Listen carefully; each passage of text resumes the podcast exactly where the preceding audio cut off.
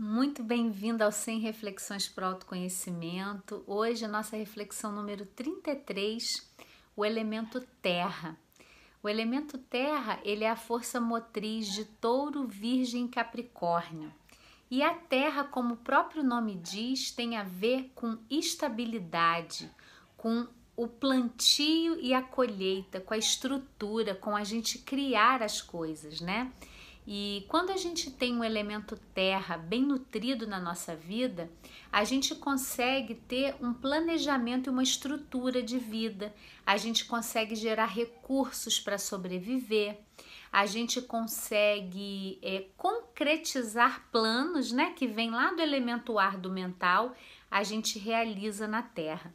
A terra tem a ver também com as nossas raízes, com a nossa estrutura interna e lógico também da onde a gente veio, né, com a nossa base. Isso vai se refletir muito na nossa realização material. Muitas vezes, quando a gente está com o elemento terra em desequilíbrio, a gente tem algumas possibilidades.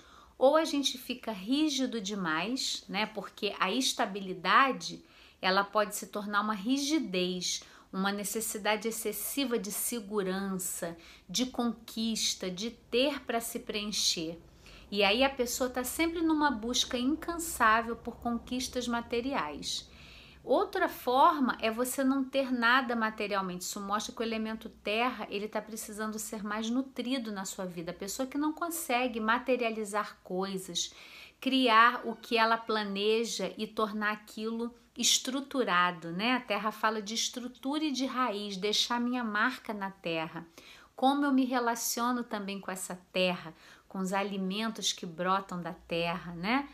E a gente na psicoastrologia, a gente pode trabalhar muito a integração para que a gente tenha estabilidade, mas também não perca a criatividade, não fique rígido demais, para que a gente consiga concretizar as coisas sendo objetivo e prático, que é uma característica de terra, mas sem perder também nossa capacidade de sentir, de, de perceber as pessoas, né? Porque quando a gente entra num lado muito objetivo e prático, a gente elimina o lado sensível. Então, isso mostra também o elemento terra em desequilíbrio. Mas é possível a gente se trabalhar, a gente usar psicoastrologia e várias técnicas integrativas para equilibrar essa relação com as emoções e com a terra de uma maneira muito mais harmônica e mais saudável, né? Porque na verdade a gente pode concretizar e aprender a desfrutar. Um dos desequilíbrios da Terra é que às vezes a pessoa só foca na realização e não consegue desfrutar daquela conquista que ela teve. Então, para mim, né, no sentido do autoconhecimento, quanto mais a gente pode fluir entre os quatro elementos, como nós falamos aqui, mais você tem condições de ser uma pessoa sábia Lembrando né, que um mestre disse que um sábio é uma pessoa comum, mas que é coerente entre o que ela pensa, o que ela sente e o que ela faz. Quando você integra isso, você está vivendo com sabedoria, você vai ter menos tendência à somatização.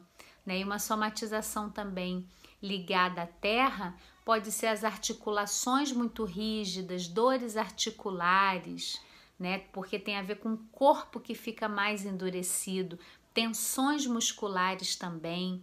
Então a gente pode tanto através do corpo trabalhar essa energia, quanto através também da meditação, de práticas integrativas. São muitas possibilidades de equilibrar cada elemento na nossa vida.